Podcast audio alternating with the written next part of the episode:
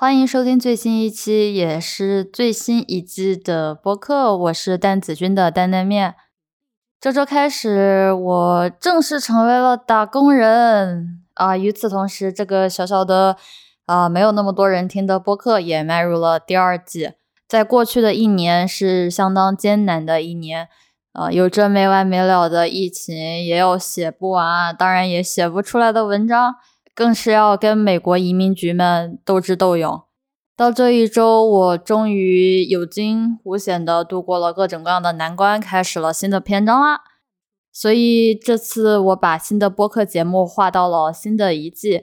和我一起有一个新的开始。在新的一季播客，最大的更新是内容将会主要围绕博士的求学还有求职经历来进行讨论。这将不再是作为一个自言自语的咸鱼播客啦，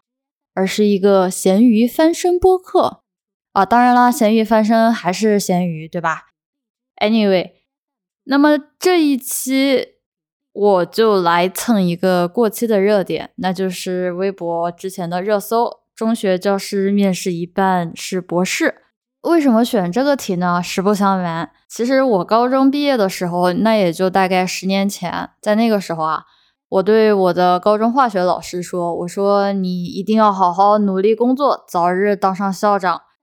啊，这样我书也差不多读完了，可以直接回高中教竞赛了。”啊，千真万确，这个不是在吹牛。那么现在我的化学老师已经是学校的副校长位置了，哎，他是比较努力的，可喜可贺啊！但是我还是没有回高中教书。但是呢，虽然但是啊，在之前几个月找工作的时候，我在国内的招聘 APP 上面注册了账号，在国内的求职平台上想说看一看到底是怎么一回事，想看国内怎么啊找工作嘛。啊，然后我就把资料什么的全部都填好了，然后也选了一些可能感兴趣的职位，啊，还有专业呀、学历、特长等等这一系列都填上去了，都是真实的一些呃信息啊。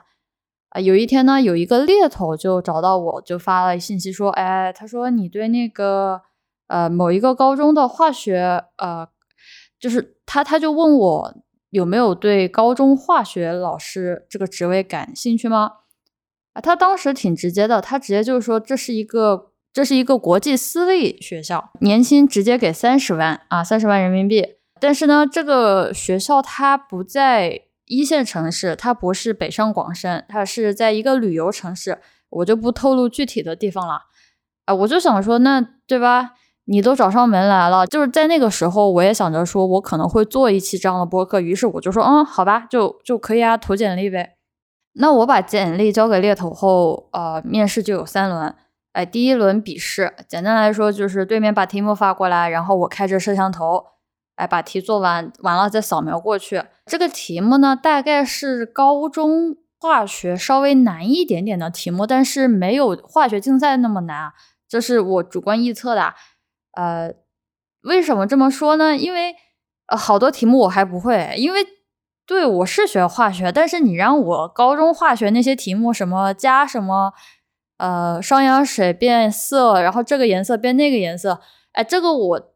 实话讲，大学化学还有我读 PhD 的时候，这个东西我哪会记得住啊，对吧？哎，但是，但是说真的，反正我很多东西就已经记不住了，大概就那样吧。但是你们就会以为我死在第一轮了吗？嗯，没有，我没有死在第一轮。因为猎头直接就把别人之前面试过的答案发给我，是的，而且是猎头主动帮我作弊，我没找他要啊，我不可能为了这么一个高中化学老师还找猎头作弊，也给他好处费没有，啊。然后面试嘛，他很多时候他的题不会变动太多，基本上就一个题库里面的，重复率很高。那我确实有好些不会写的，我也就抄了，我就写呗，因为我也想进下一轮看一看啊。对，就是你们可以骂我，无所谓了。第二轮就是讲课，在面试四十八小时以内，他把课本和要求发给我，要我做一个三十分钟的讲课，那么就会有一个 PPT，哎，可能会有一点点小的演示，完了之后有老师来提问。当时有四个化学老师来听，呃，听完了之后，呃，会问一些问题，大概有一半跟教学内容相关，有一半跟个人简历还有个人经历相关。啊，我也什么都没有准备，然后大概只花了一个小时的时间看了教材内容，然后写了一个 PPT，还很努力的把那个 PPT 要做的比较可爱一些。你不能做的像我讲。呃，研究的时候那种比较简单直白，没有什么花里胡哨的东西，你要做的对吧？可爱一点，这这这个是最最为难我的。结果还在那四个老师里面遇到了我大学本科的校友。哎，实话讲，我觉得讲的很烂，因为我从来没有跟高中生讲过课，没有讲过化学速率。对，当时那个题目的内容是这个东西啊，或者说，我很难想象。高中生他已经知道了什么，他需要知道什么，所以我事后回忆，我觉得我讲的可能太难了，就可能高中生他真的不懂那么多，但是我也不懂，就是他们也给过了，我觉得讲的很烂，实话讲，而且我当时很忙，也没有准备任何东西，基本上也没有准备，就直接讲完就算了，就随便玩一玩呗。好，那讲完了，我以为也就算了，结果进了第三轮，我觉得很离谱。好，第三轮是。一个类似于跟校长见面的一样，呃，就是由校长来发问的一个环节。那跟我在一起的话，当时还有三个人，然后我们所有都是女生。有一个是面试的语文小学老师，有的是什么初中英语老师，好像只有我一个是高中化学老师。那一轮里面就有一些学科的负责人，外加校长。然后主要是由校长来发问，然后根据每个人的经历，然后来随机聊一聊，可能就看大家的临场反应吧。我觉得是这个样子的。最明显的就是只有我一个人穿着优衣库的那个防晒衣，然后脸上长着痘痘，因为当时压力很大嘛，也没有打扮，就眉毛都没画，然后直接就去开着摄像头就开始讲了，而且就啥也没准备，就很随意啊。其他人就非常的正式，比如说妹子们都化对吧？妹子会化妆，然后都做的非常端正。呃，完了之后背景也是那种比较正常的。我家背景，我当时背景是朝着那个厨房的，然后我们家厨房还乱的不行。呃，就对不起，就我态度非常不端正。那个校长问了一些还是比较尖锐的问题，因为呃有一个人他好像是大概三个月的时间是空白的，就没有工作或者是没有其他额外的经历。那个校长就直接就问说：“你这三个月干嘛去了？怎么怎么样？”然后那个我觉得那个。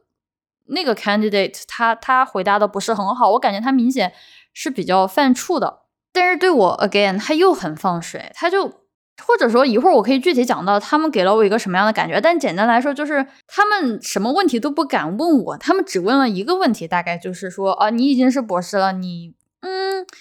为什么想要来当高中老师呢？他说你会不会觉得很委屈？大概就是这样的一个想法。当然我就是对吧吹牛逼的。呃，能力还是可以的，那也就跟他吹一吹，也就糊过去了。嗯，说实话，我觉得我当时去的时候，我最对不起的是剩下的三个 candidate，就剩下的三个候选人，因为我大概听了一下他们的学历，然后再听了一下他们的经历，然后最后一个人是我介绍，因为他大概要先介自我介绍一下嘛，然后我是最后一个自我介绍的人，我明显能感觉得到，当时他们。听到我报学历的时候，他们的眼神充满着一种不理解。我觉得他们是无辜的，因为他们不应该遭遇这样一个很奇怪的一个候选人跟他们一起竞争。说实话，我觉得对不起他们。呃，当然，我觉得他们应该也听不了我的播客了啊，无所谓了。好，就这最后一轮完了之后，第二天猎头就跟我说：“哎，可以给 offer 了，就是一年三十万。哎，这个还不错。实话讲，据我所知。”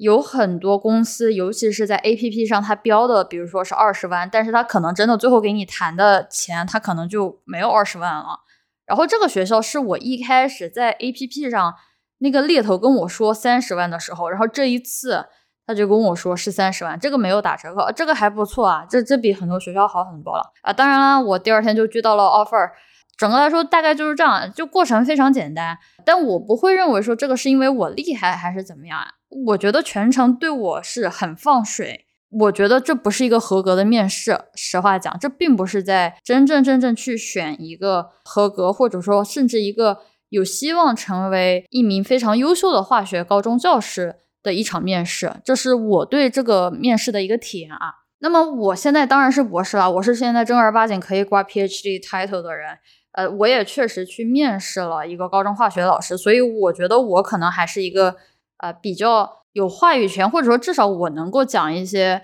关于这个呃博士去面试高中教师的这样的一个话题的讨论吧。首先，我自己可能想到的一个问题是说，OK，我真的适合去当高中化学老师吗？或者说，我是否胜任？这是我问我自己第一个想法。我妈是呃，她是历史老师，所以我其实是对教书是真的抱有兴趣的。我也就是为什么说我在高中的时候，我其实就想过说我要回高中。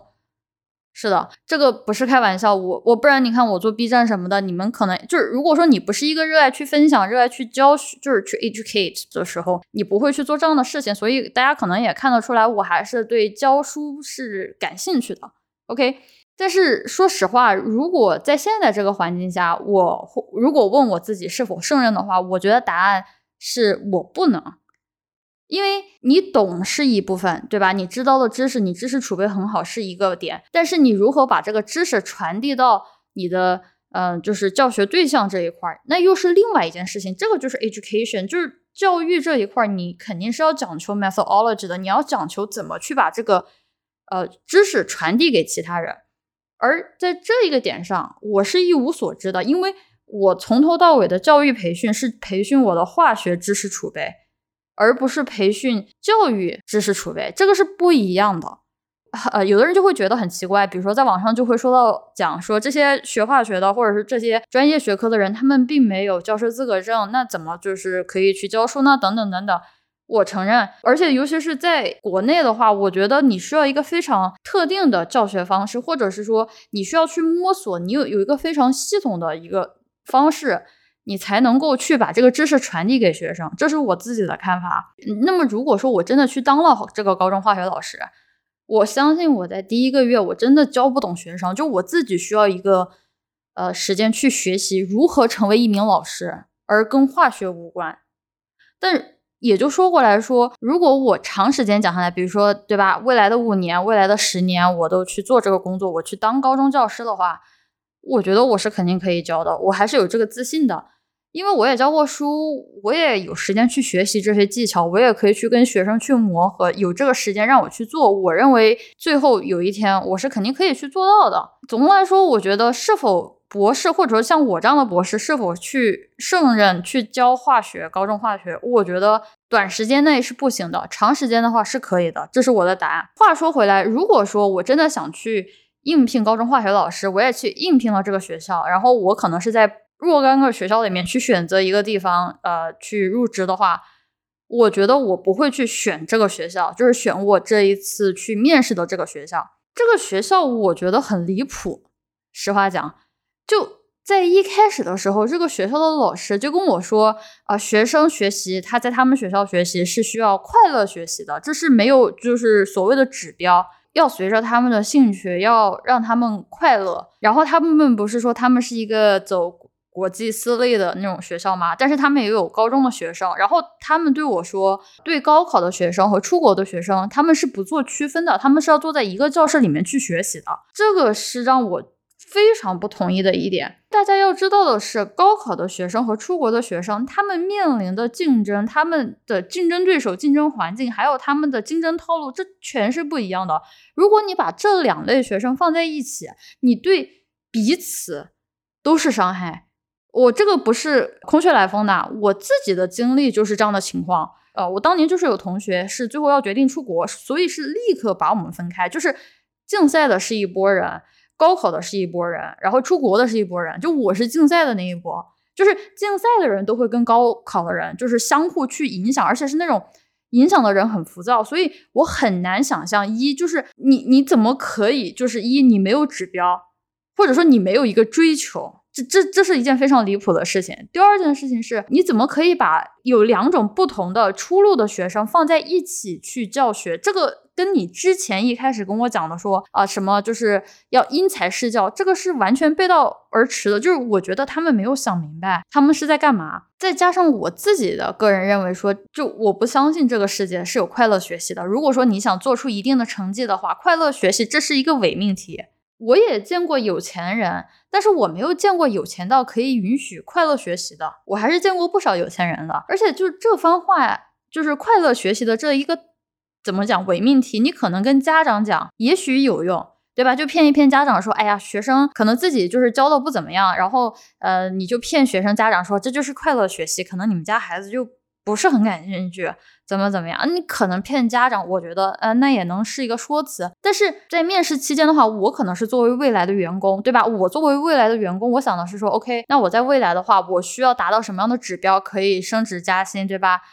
呃，但是他们就这么跟我讲说，哦，你就是快乐学习，所以你也就可以快乐教学。这个很离谱啊，就说明这个学校它作为一个怎么样？它作为一个招聘的那一方，他对他想要招聘进来的这个员工，他他没有一个就是 vision，他没有一个期待，他没有想到说，OK，如果我把你招进来，我希望你可以帮我做什么？这是一件非常不好的事情。你如果在面试当中你没有感受到这个公司想让你去做什么的时候，那么就说明这个公司很有可能他并不知道他自己在做什么，这个让我觉得很难接受。而且既然讲到学校吧，那就。讲一讲我刚刚说到的，就是我为什么觉得这个学校有一个 bug，或者是说在面试期间这个学校给我的一个体会就是，我觉得我的教育背景或者说我的个人经历，就我写在简历上的那个东西，已经是超出了他们的认知范围了，导致他们很没有自信。就是是的，就是大家要知道的是，在面试的时候，你可以理解为像是在相亲。或者是说你是在面试对方，对方也在面试你，是一个双向面试的过程。就是当你去面试的时候，这个公司他不太懂你在干嘛，他也觉得你很厉害，但是他也不知道你厉害在什么地方，很奇怪。当然我知道啊，就是我是作为博士，对吧？我博士期间做的东西显然是很小的领域，哪怕是在同一个课题组的人，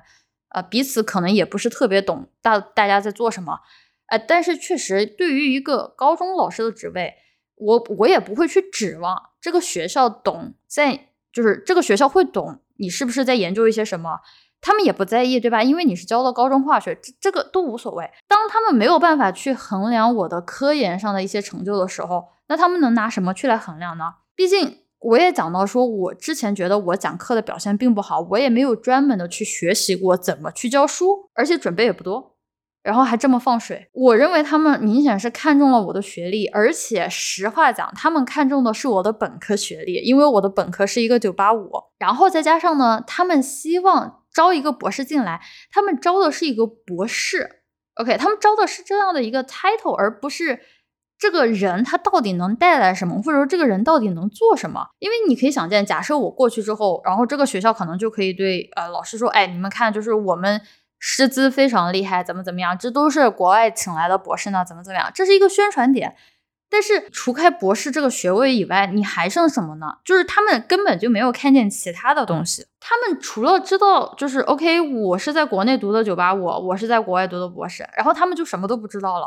他们甚至连在国外的求学这样的一个体系到底是怎么在运作的？呃，比如说他们就问我。他哎，他们就问我说：“你为什么没有硕士学位呢？”就当时我就觉得呃非常懵逼，就你们到底在想什么，就很尴尬。当然呢，对吧？还是要呃微笑着告诉他们说：“哎，要要解释，要跟他们说，我说一般学科是需要读到博士的话，要先拿到硕士。但是呃，或者是说在项目中间，他们通过 candidacy 啊博士生资格考试的时候，会有一个硕士学位。哎，但是就化学学科来说，一般很少会有人。”先拿到硕士学位，然后再转博啥没有，或者是说你至少有一个选项，你可以直接拿博士学位。那我就是这样的，就是我只有本科跟博士，我没有硕士学位，这是一件很正常的事情。他们就因为我没有硕士学位，他们一度以为我读的这个博士是在一个野鸡学校，或者说他们以为我是拿的是一个伪文凭，就是一个假的学位。然后再加上我的学校呢的名字又好巧不巧是什么？哎，叉叉学校，叉叉分校，对吧？就是。一听分校，这个就非常非常难受了，对吧？你在美国很多分校，它其实就是学校，它就是正儿八经的学校，对吧？Berkeley，对吧？U C Berkeley、U I U C 这些学校，它都是分校，香槟分校，好吧？就是伊利诺伊香槟分校，呃，加州大学伯克利分校，就告诉大家，加州大学是没有哦，加州大学叉叉分校，在这个体系里面是没有加州大学的，OK，只有分校，没有大学这个东西，OK。但是你们会说，因为伯克利是分校，所以加州伯克利分校是一个垃圾学校嘛？嗯，当然不，你不是这不是扯淡吗？但是这个呃，就是这个高中招聘的老师，包括这个校长，他都包括他，他都不知道这些都是什么，你们知道吗？就就我很崩溃。就整个的招聘过程当中，我需要去教育他们，我需要跟他们传输这个知识点，我要跟他们讲啊，这个到底是怎么一回事？这个学校为什么是一个分校？就非常尴尬，让我觉得说，就是你们没有这个金刚钻，你们就不要揽这个瓷器活，是吧？但是他们真的很明显是不知道天高地厚的，就是他面对了一个就是超出了他们认知范围的这样的一个就是候选人。简单粗暴一点，我就讲说，就这个学校，他明显是没有能力去找一些具有非常优秀、良好教育背景、博士背景的老师啊。我可以这么讲，并不是说我作为一个应聘者，我看不起，是因为就是我在跟他的交流过程当中，我就能发现他们的知识储备是不够的。所以像极了，就是你你我没有这个能力，我还要在那儿就是死皮赖脸的在那儿。觉得说看能不能白嫖，这就让我觉得很可笑。所以说，并不是说这个博士能不能胜任高中教师。其实我从这一次的体验里面，我就想问的一个问题是：有多少个学校他能有这样的知识储备，他能有这样的一个 mindset，他这样的心态去招收一个博士进来？他们有没有想过说招一个博士进来，他们到底要拿这个博士来干嘛？我觉得很多人大家只看到说博士去应聘啊什么什么学校，但是没有看到说这个学校他有没有能力，他有没有资格能够把这个博士的这个能力，或者说他真正的潜能，他真的能够去在这一份工作当中去用到。所以回到最一开始，微博的热搜就博士去应聘高中老师。我首先可以很确定的是，这个不是屈才。不要觉得博士去教书是屈才，大家要知道的是，在几十年前，对吧？什么什么北大清华老师都是什么非常有名的，都是文学大家，怎么怎么样的。那教出来的学生当然要好啊，这个是肯定的。如果是说你老师的水平越高，就是说学生有可能会有更多的一些见识，更多的一些成绩。这个并不是学历歧视，而是大家想一想啊，有些时候大家不都说希望爹妈的教育水平要高一些，然后这样孩子可能以后的教育可能还要发展会更好一些，所以就是这样的呀。那难道就是说你爹妈是博士，你带孩子带前三岁，你前三岁难道你还要算微积分吗？啊，显然不啊。但这个还是说明，就是如果说你周围的人的教育环境，尤其是负责教育的这一方学历更高的话，或者说他们见识更多的话。其实是有利于这个未来的发展的，这个这个是我相信大家还是能够理解的，是吧？而对于我来说，我自己是感受很深的，因为我现在想到的就是，如果我能回到高中，我还在开始学习竞赛，我才开始接触化学的时候，我是真的很希望有一个非常非常强的、具有学术背景的一个老师来教我竞赛。说实话，当年我学化学的时候，是一个非常非常混乱的情况。我当年的老师，我不是说他们不好，但是实话讲，他们对大学化学，就是四大化学，基本上一无所知，尤其是物理化学。当时物理化学天晓得有多痛苦，他们就只会去百度文库上面下那些 PPT，然后 PPT 一页一页的念。就是我自己看 PPT，我也可以啊。当年我就是抄 PPT，抄出来的一省一页。你们不要觉得我是怎么学的，没有什么聪明的，就当时学的非常痛苦，而且就没有方向，就没有一个概念，就是我似乎。我可能是想了很多年，我才知道说，OK，我当年为什么要学这个东西？这个东西到底是怎么来的？它又是怎么去的？它又是怎么在发展的？我现在就在想说，如果当年有一个懂的老师，也许我真的可能会进北大呢。当然，这只是个如果，我我不想怪谁，这个对吧？就是已经现在这个样子了。我后来在美国去当助教的时候，我们因为就是有工资嘛，就是得教本科生做实验。我自己有教过 general section 和 honor section 的。呃，general section 和 honor section 的化学的学生，你可以理解为就是呃简单粗暴的理解啊，那就是普通班或者是实验班，实验班就是 honor section，就是成绩可能比较好的，有一定要求的，你才可以选这门课。通过教这两批学生，我真的可以很明显的意识到，虽然大家都是一个学校的人，对吧？都是甚至是一个院的人，你有一部分学生，你让他去学那种就是书上的教材，很基本的教材，真的非常屈才，相信我。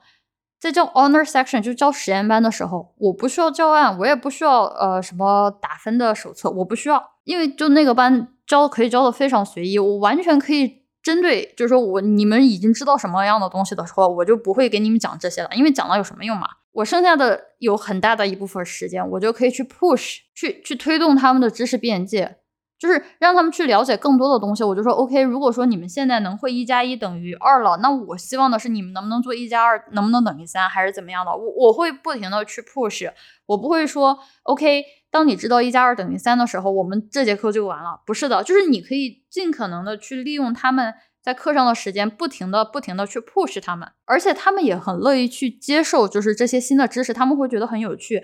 这些东西完全是靠书本上的那些就几行字是不够的。我就在想说，如果这些学生他愿意学，他有这样的能力，他有这样的热情，也有这样的毅力去学，而且又有那么多的时间，那为什么不去学更多呢？如果是说是一个就是说比较普通的，或者说就是学历相对来说没那么高，懂得没有那么多的老师去讲的话，那他们这个时间就浪费了。在我看来，就他们真的是可以去做这样的事情。我印象很深的是，我有一次去纽约去 Brookhaven National Lab，就是去 Brookhaven 的国家实验室做实验，也是同步辐射实验室啊。呃，令人大跌眼镜的是，帮我设置实验条件的是一个高中生，是一个高二的学生。当然，那个高中生，呃，当然那高中生长得有点显老啊。我第一时间没有发现是个高中生。那个高中生基本上对整个实验器材已经是了如指掌，就是完全没有任何问题。就你你你把他当成在那儿工作的工作人员来看，是没有任何违和之处的。他对那些物理啊、化学啊那些就是机械结构，他懂得非常多。他他他他那个时候的水平已经是远在我之上了。我很确信，因为我都是在问他问题啊。我说，哎，就好多东西不懂的，能不能教教我？然后他其实家就住在那个附近，就住在那个实验室不远的地方。高一的时候呢，通过高中的一个活动，呃，来这个 Brookhaven 实验室参观。参观之后呢，他就对这些物理化学很感兴趣。然后就是实验室的人就说，那你没事儿就可以来这边看一看，学一学。其实也就两年的时间，人家就可以有那么好的水平。然后他那个时候就已经申请到了呃那个 Cornell，就是康奈尔学大学嘛，准备就去学本科物理了。大家们，你们难道会觉得说让这样的人天天在高中里面学高中物理吗？我会觉得就是离谱，简直离谱。他肯定值得更好的。另一方面是我们要意识到有这样。的兴趣有这样的能力，也有这样毅力，就是各种各样的条件都合适的学生，他是少数的。就整一个过程来说，它是一个大浪淘沙的过程。大部分学生他就是一个很正常、很普通，就是可能还行，就是只是想考个分数，或者说只是想上个大学。他们真的需要那么非常非常就是有很好的学术背景的老师吗？其实我觉得是未必的。如果是说有那种非常厉害的学生，他遇到了非常好的，或者说他具有良好学术背景的老师，我觉得这是锦上添花，可以帮助他去发挥最大的能力。这样的老师，他出过国，他留过学，他发过文章，他知道说，OK，如果说你按照这样的现在的这样的一个进度去发展。当你到了博士这个期间，你能干嘛？你能知道什么？你能去做什么？那么，如果说你想去成为一名博士，你想拿到博士学位的话，你需要做什么什么样的准备？就这样的老师，他有这样的一个见识，他有这样的一个阅历之后，他反过来他是可以帮助学生的。这个并不是内卷，就是如果说这个学生说我真的很想去。做研究，那么如果说有一个曾经做过研究的老师告诉你说，OK，真正做研究是怎么样的，他可以去帮助他呀。但如果对于一个学生来说，OK，我想去做研究，但是这个老师他根本就没有做过，那不就很可惜吗？如果说他真的就是真的有那个实力，可以去朝这个方向做呢，我会觉得非常惋惜。但是对于一个就是化学，比如说不怎么感兴趣的学生，并不是说浪费，就是说只需要一个就是正常的普通的高中化学老师，那就够了。只需要帮助你去克服那个呃应试的那个分数，那就行了，就仅此而已。所以，我们看到微博热搜的时候，其实大家可能会留意到的一点是，这个热搜上面应聘的。高中都是非常非常有名的高中，就是北上广那一块儿，北上广深吧，好像深圳什么四四小，然后北大四呃北京四小，就我这样说起来，我的大学本科同学，然后是去北大读博，就是化学博士，也是今年去当了一个化学老师。你可以看到，真正能够去招博士的那些学校，它其实是一些非常非常厉害的学校，这是一件不意外的事情，因为光是能进那个学校的学生，那。至少有知识、有家庭背景、有毅力。那么在那样的一个环境下，可能存在比较有天赋，可能存在有就是满足所有条件的学生的人比例啊，我只说比例啊，可能会更高。让一个博士去担任他们的老师，那样的学生真的很值得一个博士去教他，或者是说有些时候我会觉得博士可能都不配，他们真的非常厉害，我真的很希望有一个非常好的老师可以帮助他们发挥更大的价值。至少我当年，我不是说我非常厉害，但是就是我觉得我的那个时候的水平，我是真的很希望有一个啊，有那么博士有知道就能教我说，OK，你这样做做 research 你是怎么样的。高中的时候，我最基本的实验技巧，化学实验技巧，是我高二那年去北大的夏令营去学的，就那么一个星期的时间。进大学之前，实验完全是乱做，我没有任何系统性的学习过，因为我们老师不懂，就是这样。这一条新闻来说，再回到这条新闻来说，这毕竟是一条新闻，我们也要记住的一点是，就社交媒体它是一个放大镜，它会把不常见的东西变得常见。就像是大家想想，如果是一个师范学校毕业的学生，他去教书，那媒体会写在微博上，会发呃新闻吗？啊，肯定不会啊。那如果是说一个博士、一个教授去教高中化学，去教小学化学呢，那就是新闻。大家要知道的是，为了去吸引眼球，那就必须要写出少见的事情，因为这个可以去引起焦虑，这个可以去聚集流量，这样才可以引起讨论，去爬上了热搜。其实这也说明了这一样的一件事情是多么的不常见。可能对于大部分学校来说，他们可能有博士背景的老师，但是不可能，或者说他们不会像那种特别特别厉害的高中有很多，因为这是一个比例问题，并不是 yes or no，这是一个比例。而且我说实话，站在我自己的条件来看，因为我妈是正儿八经师范学校毕业的学生嘛。我会认为说，博士相对于师范学校的学生而言，多出来的，或者是说，我觉得能够有优势的地方，是在于那些阅历，在那些见识，在那些就是经历过如何去进行系统性的博士的训练的时候，这个是一个非常有价值的一个经验。但如果真的回到了，对吧？就是这个教师，这个教师的本职工作上，也就是教书这个上面。我不会认为说博士会比师范学校的学生强很多，甚至很多人会因为自己的呃所谓的博士学历而自视甚高，那这个就是副作用了。拿到博士学位还就也就是一个学位了，怎么了？这个学位它确实能够说明你的一些能力，但是它不能够说明一切，它不能说 OK 你拿了博士你可以上上天，你可以下地，你可以当老师，No，它并不是这样子的。我希望。大家听到今天这期播客，我会告诉大家说，这样的新闻大家看看就好，不要对自己那么焦虑。而且就退一万步讲，就就我自己来说啊，就教书是一件非常有意思的事情。我可以跟大家讲一讲，就我不是这一个星期才入职嘛，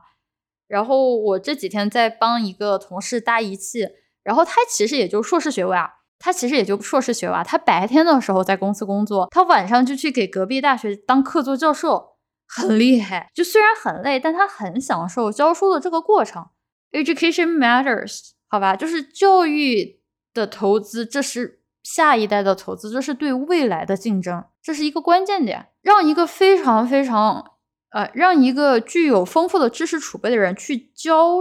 其他人，他不管是教谁，这都不会是屈才的一个过程。从小也好，再大也好，他只要能够教育你，能够获得知识，这这就是一个有价值的过程。他并不会在于说，OK，你有博士的学位，你有呃，就是不是博士的学位，